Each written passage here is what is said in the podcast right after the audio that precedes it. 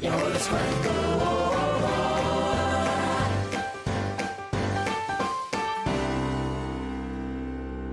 Y ahora les cuento.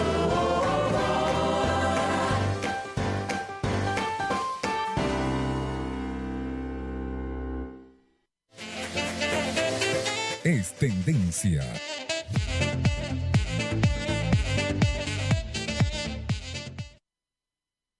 Estamos de regreso nuevamente aquí en su programa y ahora es cuando. Recuerden nuestras redes para que nos puedan contactar. Es en el Instagram arroba y ahora es cuando. Bueno, como todos saben, y ahora es cuando es un programa que nosotros le pusimos allí es tendencia porque la tendencia a la que debemos ir es visibilizar todos los problemas que, como siempre hemos estado señalando aquí, con la intención no de alarmar a la gente, porque la gente siempre, bueno, pero es un magazine, todo. La, la idea es que nosotros tengamos conciencia de estas situaciones para poderlas resolver no hacernos los locos. Y bueno, como siempre los jueves de seguridad tenemos a nuestro querido Inver Ochoa que nos ha traído un invitado muy especial. Ahora sí, Inver, te dejo los micrófonos para que tú presentes a tu invitado. Gracias, gracias Clemen, muy amable. Nuevamente contento de estar en este programa y en esta ventana que el objeto principal que tiene es brindar seguridad desde el punto de vista de la conciencia si no concientizamos que vivimos una realidad en la cual tenemos que implementar planes de riesgo en toda la rutina de vida, en toda, en toda nuestra dinámica, lamentablemente nos vamos a ver afectados incluso desde el punto de vista psicosocial. Es por ello que bueno, hoy tenemos acá como invitado especial al comisario John Tobar, comisario del Cuerpo Técnico de Policía Judicial y el Cuerpo de Investigaciones Científicas Penales y Criminalísticas, quien hoy tiene pues el objeto de desarrollar proyectos que van enmarcados en la autoprotección y en la mejora continua desde el punto de vista de la seguridad integral. Buenos días, comisario John, bienvenido a esta su casa. Buenos días, Inver. Buenos Hola, días, Clem. buenos días, ¿cómo está? Gracias por la invitación. Muy honrado de estar aquí con ustedes, No, al contrario, nosotros estamos... compartiendo esta mañana y sobre todo estos temas que son de actualidad y de mucho interés para, la- para las personas, la ciudadanía, que es lo que nos va a ocupar pues, en la mañana de hoy. Sí, John, bueno, eh, tomando en cuenta esa premisa, John, sabemos muy bien que la realidad que estamos enfrentando socialmente desde el punto de vista de la criminalidad va en ascenso, partiendo de elementos eh, muy, muy, muy, muy notorios como son el tema de la sustentación desde el punto de vista alimenticio, transporte, educación. Todo esto ha llevado a estos jóvenes o a la adolescencia que hoy está desertando de las aulas a ingresar a las organizaciones criminales. Desde el punto de vista de tu experiencia como funcionario de investigación criminal y ahora en este proyecto que tiene que ver con la Asociación Mundial de Autoprotección, ¿qué recomendación podrías darle a la ciudadanía de manera tal que mucho más allá de poder apoyarse en los órganos de seguridad del Estado por las circunstancias de modo, tiempo y lugar, puedan hacer uso de ese conocimiento y de esa estrategia o conciencia de aprendizaje que estás desarrollando hoy en el país y que lo estás internacionalizando poniendo en alto la bandera de Venezuela. Bueno, efectivamente, sí es un proyecto que ya está materializado, ya tenemos presencia en nueve países y es una asociación internacional de autoprotección personal. Y cuando dice autoprotección no, no solamente pensamos en que la defensa, golpes, patadas, combinaciones, no. Aquí lo principal o el material principal es la prevención. La prevención que debemos tener hoy en día todas las personas o esta conciencia que debemos adquirir para con nuestros familiares. Porque si bien siento tenemos una criminalidad bastante avanzada que va creciendo cre- día a día por las situaciones políticas, sociales en todos los países y sobre todo Venezuela, debemos comenzar por nosotros mismos, dar un ejemplo a nuestra familia, enseñar ética, valores, moral, enseñarle a nuestros hijos que no, podemos ser los mismos- las mismas personas de hace 30, 40 años atrás, sino que hoy en día eh, tenemos que estar en un mercado, tenemos que, aunque ser, tener competencias muy eh, profesionales, sobre todo los valores como personas que estamos dentro de una sociedad, es lo que tenemos que resaltar. Y no solamente resaltar, tenemos que practicarla, ponerla en ejecución como tal. Bueno, comisario, de verdad que es interesante lo que usted acaba de mencionar acá, porque es la misma línea que hemos venido manteniendo, Clemen, a lo largo de estos tres años, en donde se debe de generar un liderazgo social a nivel del individuo que venga soportado en los valores que acaba de mencionar el comisario John.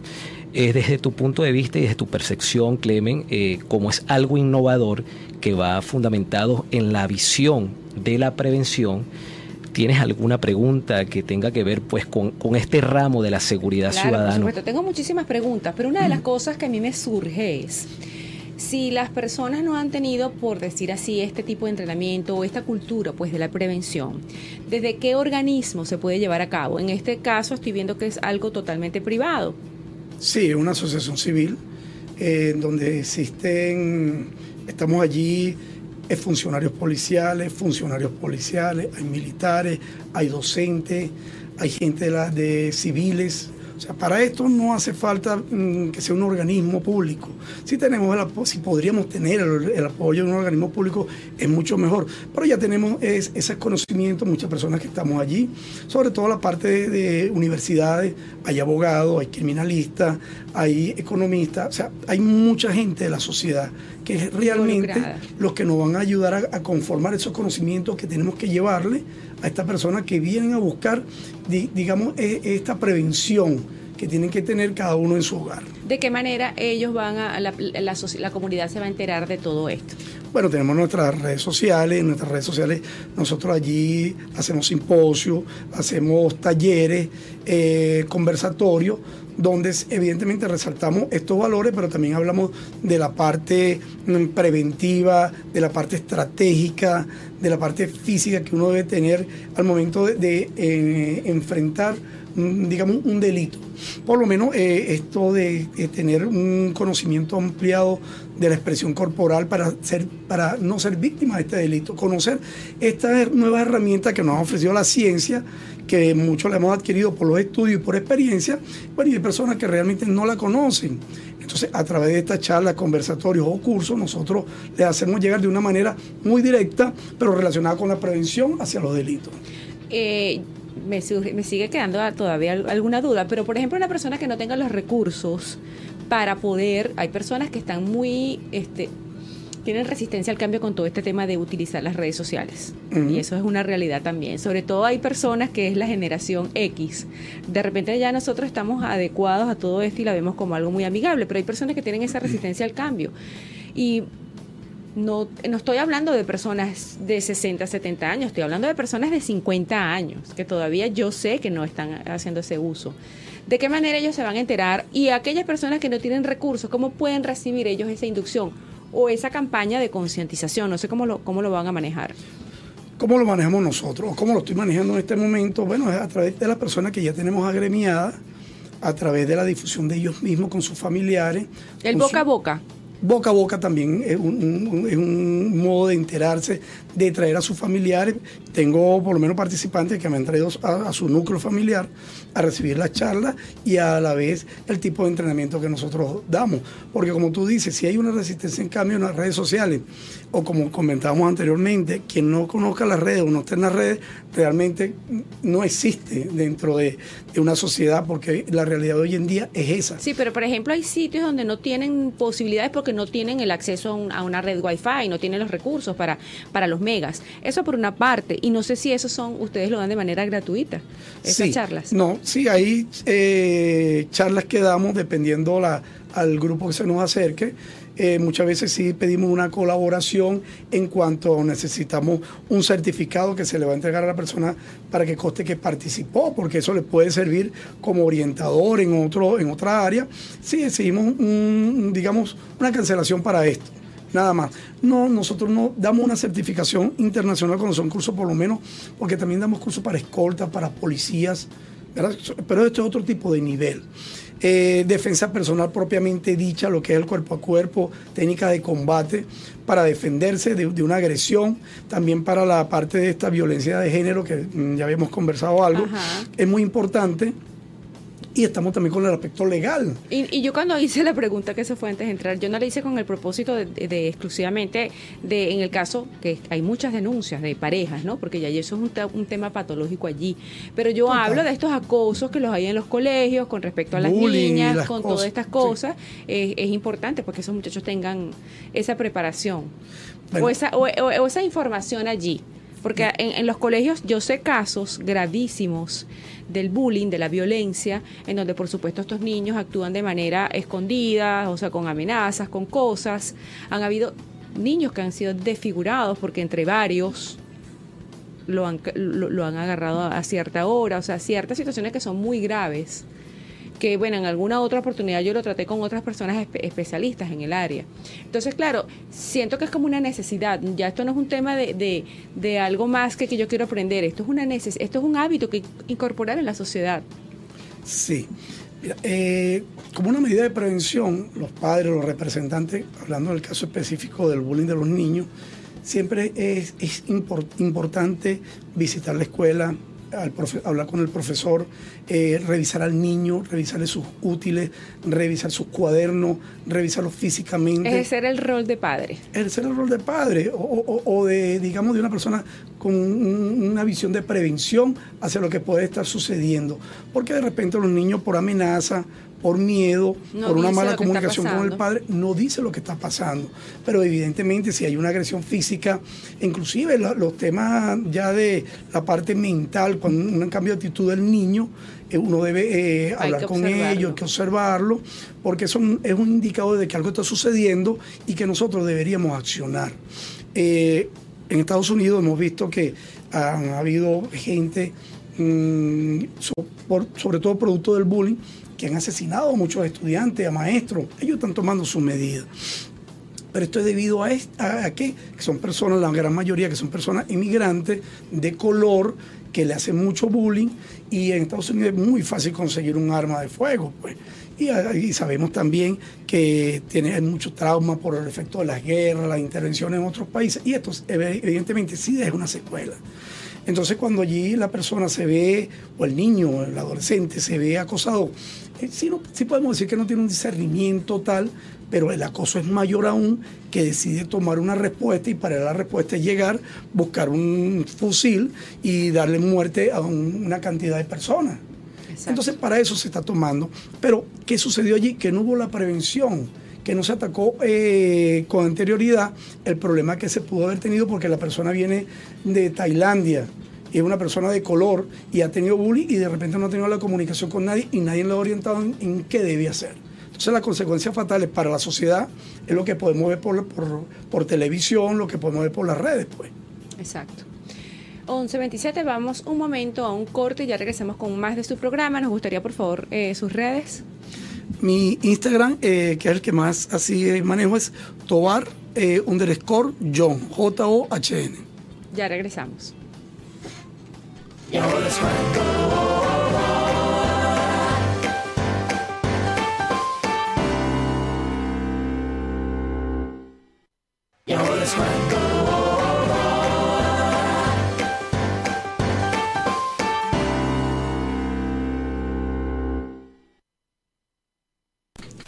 Estamos de regreso nuevamente aquí en su programa Y ahora es cuando. Estamos conversando con el comisario John Tobar.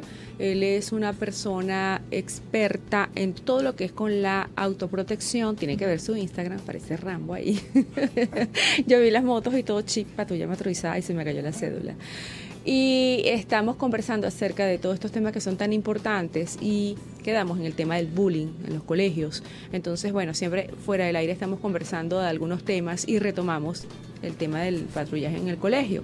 En esta oportunidad, Inver, me gustaría tú desarrollaras el resto de la entrevista porque, bueno, manejas algunas, algunos aspectos, pues, eh, eh, inherentes a tu profesión que tienes la capacidad de sacarle más provecho a esta entrevista. Sí, Clemen, eh, tomando en consideración eh, la visión que está implementando el comisario John a través de todos estos emprendimientos basados en la autoprotección, él hablaba sobre el desarrollo preventivo y de conciencia que impone pues desarrollar una vida sostenida en la autoprotección desde el punto de vista de lo que generan los códigos desde el punto de vista de la formación a nivel de las diferentes eh, especialidades de la autoprotección. ¿Cómo eh, estás desarrollando o cómo eh, están tratando de brechar ustedes en las organizaciones, vamos a tocar, de educación a nivel público y privado, para que este servicio o esta propuesta o este emprendimiento que estás desarrollando, John, juntamente con tus colaboradores, puedan impactar de forma más rápida y pueda eh, darse un resultado que mucho más allá de que termine en una agresión, le permita a este joven desarrollar una conciencia de percepción ante una posible agresión o ante una dinámica que vulnere eh, pues la parte humana, la parte de conciencia y de respeto para con el joven. Bueno, eh, la estrategia que estamos siguiendo es que a través de nuestros mismos participantes o miembros afiliados, eh, solicitamos ir a un conversatorio, bien sea un colegio de adolescentes o un colegio de los primeros años, y tenemos acercamiento con los niños de una manera muy fácil de entender, de una manera que ellos comprendan que hay que respetar a, los compañeros, hay que respetar a la maestra, tienen que respetarse entre ellos, que tienen que desarrollar la comunicación, porque hoy en día es necesario que para uno percatarse de que algo está sucediendo, tiene que eh, hablar con el niño. Y si el niño no habla, como dije anteriormente, uno tiene que ver los cambios que existan en la conducta. ¿Qué estamos haciendo? Bueno, si llegamos, damos conversatorio, tratamos de hacer una presentación que ellos la puedan entender, que ellos internalicen que sí es necesario ese respeto y cuando exista algún problema entre esos mismos compañeros, ellos deben eh, acudir primera instancia al profesor, a la maestra y posteriormente o de una manera simultánea al padre y notificarlo al representante. Pero no basta con esto porque hay representantes que reprimen al niño, le dicen que no, el colegio se va a estudiar y que no se va a pelear. Pero resulta que no estamos hablando de que el niño vaya a pelear, sino que es un momento en donde él tiene que eh, eh, autoprotegerse de una manera, bien sea física o de una manera que busque comunicación con otra para que lo puedan proteger. Entonces lo que estamos haciendo son intercambios a medida de las posibilidades, vamos, estamos yendo al colegio y dar este tipo de conversatorios. Mm, a mí me surge eh, algo que yo escuché en una oportunidad que a veces los niños acuden también a los profesores y los profesores por temor a las represalias que puedan tomar los representantes de ese niño tampoco actúan. Sí, eh, recordemos que el, digamos el interés del niño está sobre todo eh, los demás intereses de, tanto de, los adultos y, es necesario nosotros ser vigilantes, garantes de que los niños estén en unas buenas condiciones. Y le voy a decir algo, no tanto en, digamos, en los colegios. Mire, Caracas y, y, muchas ciudades de Venezuela se han convertido, como digo yo, en un botiquín ambulante donde tú puedes ir por las esquinas y ver gente tomando, madre con niños pequeños sentados en una, acera, tomando cerveza, dándole pecho al niño, tomándose una cerveza o tomándose un trago de algún licor. Bueno, mire, entonces cuando uno habla de esa ética, de esa moral, o sea, ¿cuál, qué, ¿cuáles van a ser los, valores con que vamos a formar? El patrón de referencia que tienen El patrón de referencia. Entonces queremos, todo el mundo habla de que queremos un mejor país mejor país que este no tenemos. Aquí simplemente lo que necesitamos es mejor ciudadano, gente que tenga verdaderamente una moral, una ética, con que poder eh, exigir sus derechos y también cumplir con sus obligaciones dentro de lo que eh, eh, pauta la ley. Algo que yo recomiendo mucho a, digamos, al gobierno es que debemos hacer cumplir la falta, las ordenanzas municipales, porque de esos delitos menores, casi ya no, se le toma en cuenta porque es un delito menor, pero resulta que un delito menor puede comenzar como tal menor, pero puede terminar en cosas mayores. Lo que ven nuestros hijos, lo que ven una persona tomando en una esquina con un, carro, con un sonido a todo volumen, entonces cuando está tomando cerveza, evidentemente le van a dar ganas de orinar y ellos van a buscar un baño. ¿Qué hace? Se mete detrás de un carro, eh, hace su necesidad y todo el mundo lo está observando. Entonces ese es el patrón. Si en la calle, ya en la, en la autopista, en todos lados, uno ve personas que se bajan y hacen sus necesidades allí, los hombres Es sobre todo. La otra es es. una anarquía La otra hay. es, yo creo que hay que retomar un tema aquí, este, de, de alguna manera regular los contenidos que se están exponiendo en las redes sociales. Sí, sí. Porque bueno. si bien es cierto que, bueno, a través de los medios convencionales, pues yo tengo rato que no veo televisión, este no existe ningún tipo de campaña de concientización para que se genere esto. Anteriormente existían un compromiso de responsabilidad social de algunos anunciantes en donde se hacían todas estas campañas de concientización que yo creo que hay que retomarlas. eh, a través de estas grandes empresas, porque hay, hay los mecanismos para hacerla. Lo que pasa es que no se ha incentivado, todo eso es como que se ha dejado en el olvido. Y por la otra, este, yo veo muchas cuentas, claro, que cada quien es libre de seguir a quien quiera, pero yo como madre, por ejemplo, yo veo un hijo mío que está colocando algunas cosas en las redes sociales, yo tengo que también ser vigilante de lo que le está exponiendo allí De eso hablamos anteriormente. de que no debe permitir que tenga una cuenta privada donde no me vas a aceptar a mí como, como seguidor tuyo, porque yo quiero ver qué es lo que tú estás publicando allí. Claro que sí, recuerden que hoy en día inclusive aquí en Venezuela se da la trata de personas. Y, las redes sociales es uno de los de la, de la, de la autopista, de los canales, de las vías, eh, por lo cual esta gente, estas organizaciones delictivas captan a, a- a a estos ciudadanos o a estos niños o adolescentes bajo un, un fraude y también bajo mensajes engañosos. Pero también, o sea, cuando una madre deja que una niña se esté exhibiendo de alguna manera y lo ve que, que es una moda, o sea, realmente allá el problema viene de la casa. De ahí hablamos de la ética, la moral, Es ya hablamos de la seguridad que yo tengo que tener para con mi familia. Sí, pero yo lo, estoy, yo, lo estoy, yo lo estoy haciendo más coloquial. Sí, es así. Como, como madre, como, como persona, como ciudadana, ocupa- ustedes están con su lenguaje técnico. Yo le estoy hablando aquí, yo le escu- escribí a mis amigas que estuvieran pendientes de este tipo de cosas. Hay que ser vigilante de eso. Exactamente. Hay que tener prevención.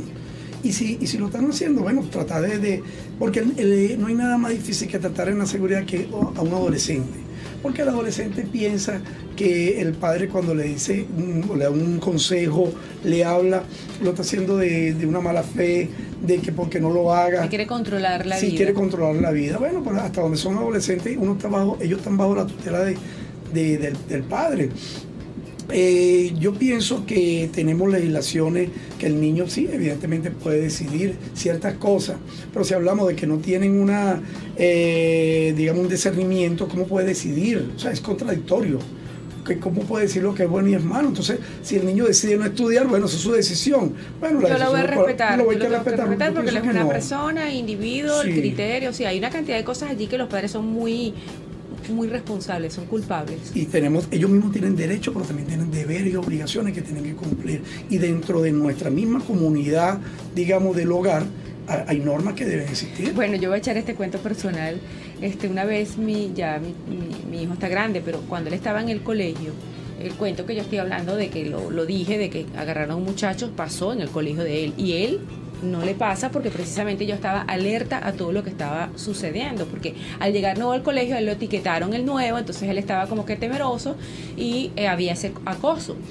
Este, él me dijo, mamá, yo quiero que vayas porque nosotros hacemos chuzos. Hasta a mí me pedían a cada rato escuadras y todo. Él decía, pero ¿por qué? ¿Por qué si te compré una? Hasta que él me, él me dijo, gracias a que hay esa comunicación, mamá, yo quiero que tú vayas porque es que nosotros hacemos chuzos en el colegio.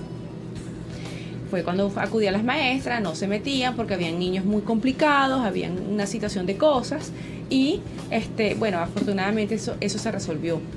Y en el caso de, de estos padres que justamente no saben cómo manejar estas situaciones con los hijos, terminan siendo los hijos, gritan más duros que ellos, se les alz- alzan. Bueno, al mío le estaban recomendando que como yo tenía cierta, cierta vigilancia con él, que me denunciara.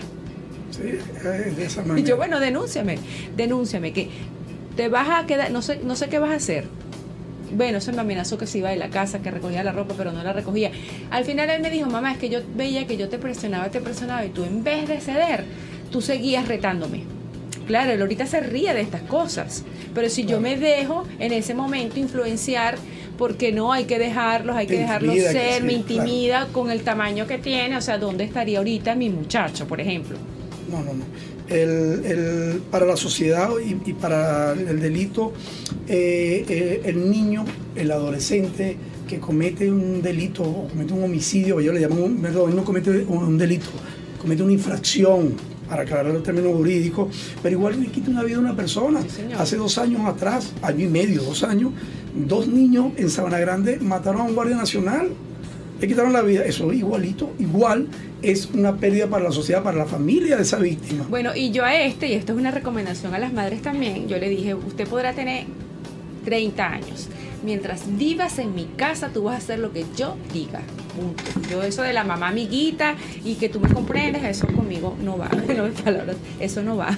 Claro, claro, porque no, o sea, la- la- las personas que por lo menos cuando se han desarrollado y han- se han, han conseguido yo lo que llamo el éxito de manera profesional, o sea, de manera de sustentar una familia, vamos, porque el éxito es eso, pues, hacer tus proyectos, eso es el éxito, para mí, para mí.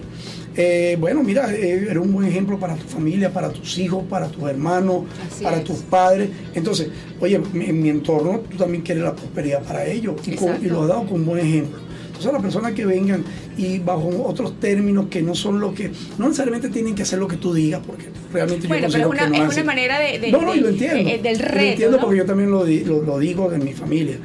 Pero, eh, o sea, buscamos el bien familiar, el bien común de mi familia.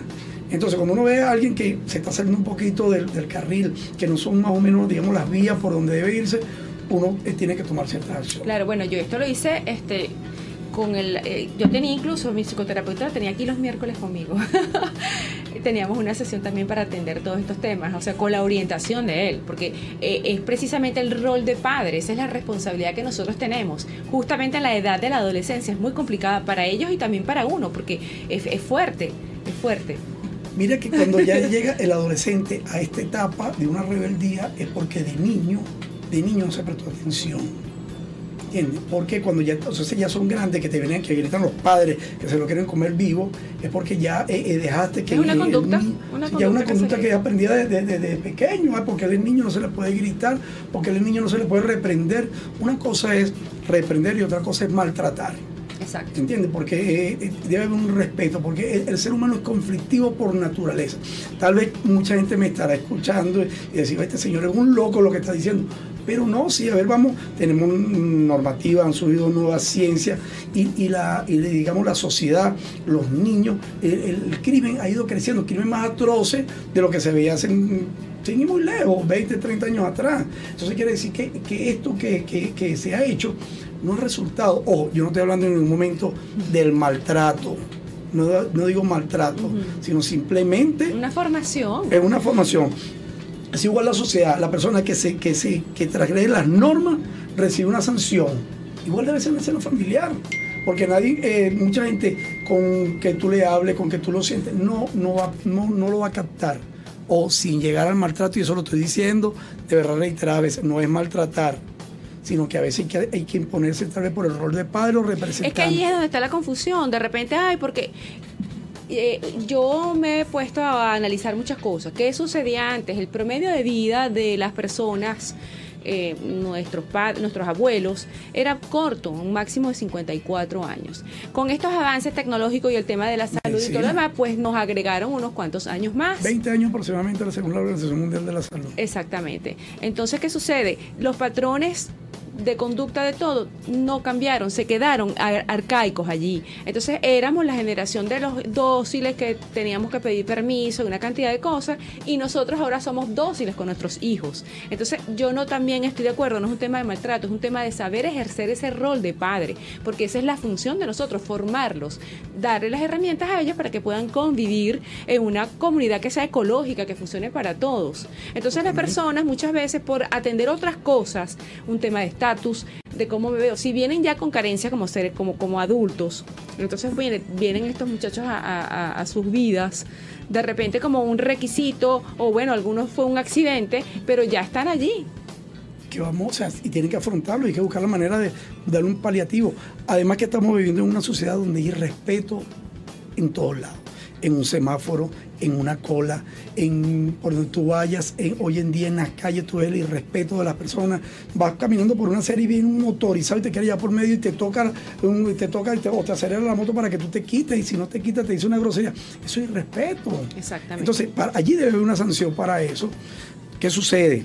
Hay países donde tú cruzas una luz en rojo y al llegar al, al otro lado de la acera te está esperando, o digamos, un policía o alguien y te da tu infracción. Sobre todo en Europa existe eso, pues.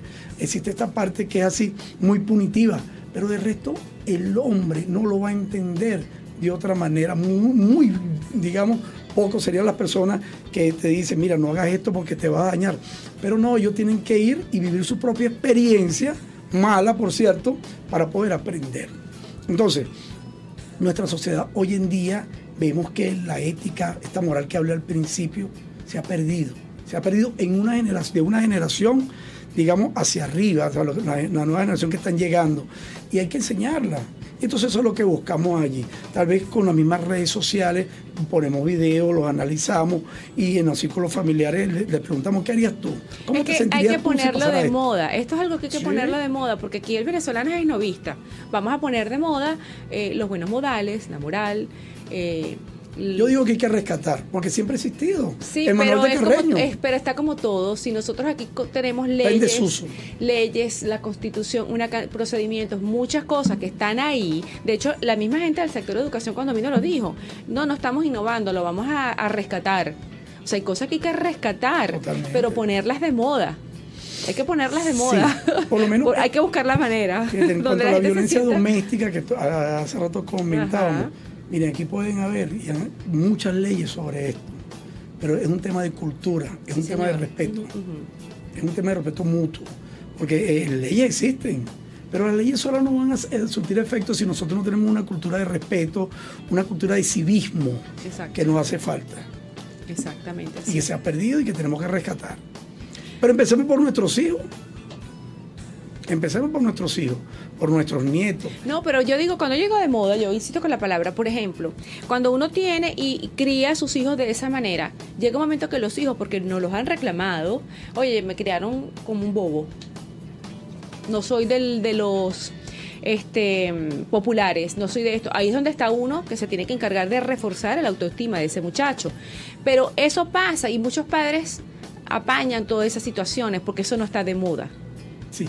O sea- Mira, sobre todo, bueno, mira, es un problema que nos enfrentamos hoy en día con, con, la- con- con los niños en diferentes sectores. Ellos ven que hay personas que, eh, adolescentes que consiguen todo de una manera eh, muy fácil, dinero, ropa, vehículos, mujeres, porque e- eso es, no sé si recuerdan, hace El como consumismo, eso es un Sí, consumismo. pero es parte de lo que se está viendo en. Latinoamérica Sí. y en muchas partes del mundo. Una niña que una maestra le mandó hacer un dibujo y ella dibujó una, una mujer con una pistola porque ella dijo que quería ser la mujer de un pran, no sé si lo recuerdan. Esa es la concepción hoy en día que tienen nuestros hijos de, de un futuro. Bueno, yo escucho a un muchacho Eso- que me quedé es. horrorizada, que él tenía que tener una moto y una pistola para poder tener novia. Ajá, sí. Inclusive yo trajo casos cuando en, en, en la visión de antitorsión y secuestro, que hay gente que se, se, se autosecuestraba para que el padre pagara un rescate, él, él- agarrar el dinero y comprar un vehículo. Es una gracia. Bueno, se nos agotó el tiempo. Yo creo que usted va a tener que venir Caramba. otro día. Bueno, bueno, John, eh, disculpa que no, tranquilo. Ya yo avisé y ya tú encárgate de cerrar. Pero eh, eh, es importante mencionar y, y hacer del conocimiento público que, bueno, Venezuela también está exportando seguridad. Y una de las experiencias que usted ha tenido, comisario John, es que hace poco eh, llegó usted de Puerto Rico. Fue usted convocado para instruir, capacitar y desarrollar técnicas y tácticas en el tema de la seguridad.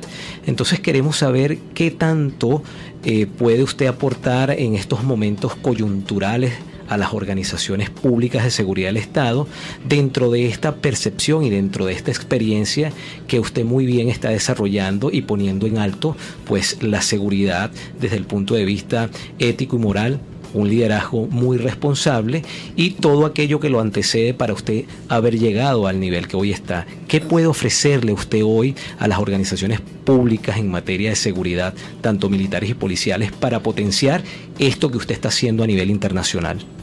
Bueno, y yo quisiera que se entendiera que lo- los consejos que yo puedo aportar eh, como ciudadano, como venezolano, es esto, que hay que eh, atender a nuestros hijos, nuestros niños, porque simplemente con un- una normativa no se va a cambiar eh, parte de lo que estamos viviendo.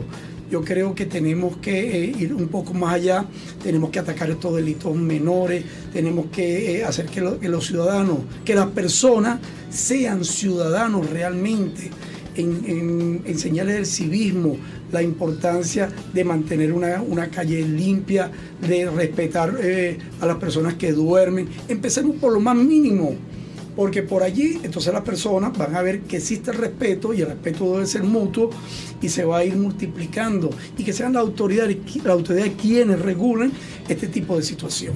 Yo creo que podemos empezar por allí. Entonces usted se queda aquí en Venezuela. Sí, ma, yo me quedo aquí en Venezuela. Es decir, que, y ahora es cuando vamos a tener temas de Totalmente. seguridad aquí en Venezuela. Así mismo es. Bueno, muchísimas gracias, de verdad muy Gracias, muy complacida con su presencia aquí, por toda la información que nos dejó, mucho éxito, mucho Gracias. guáramo, porque eso es lo que debemos tener aquí los venezolanos para salir adelante. Estamos siempre aquí a la orden. Gracias, Inver. Sus redes nuevamente, ya estamos cerrando rapidito. Mi Instagram, eh, Tobar underscore John, J-O-H-N. Ahí estamos a las órdenes, tenemos siempre tips para ustedes, eh, para las diferentes fases de la seguridad y la prevención. Muchísimas gracias, Gracias. a ustedes por haber estado allí. Eh, estuvimos acompañándolos en la dirección general Rafael Casela, en la ingeniería de sistemas Antonio Calderón, en la coordinación de sistemas Bárbara Caguán. Y en los controles vamos a invertir los roles hoy, Carolyn Méndez. En la producción del espacio Ignacio Muñoz, aquí en el micrófono estuvimos Clemen Martínez y el licenciado Inver Ochoa. Este programa fue una presentación de la gente de El Grupo Misore, los expositores de muebles de siempre, los mejores allá en La Yaguara. También a nuestro querido Inver Ochoa, porque la seguridad lo es todo y para todos. Nuestro querido doctor Zaguaya, vida natural, siempre saludable.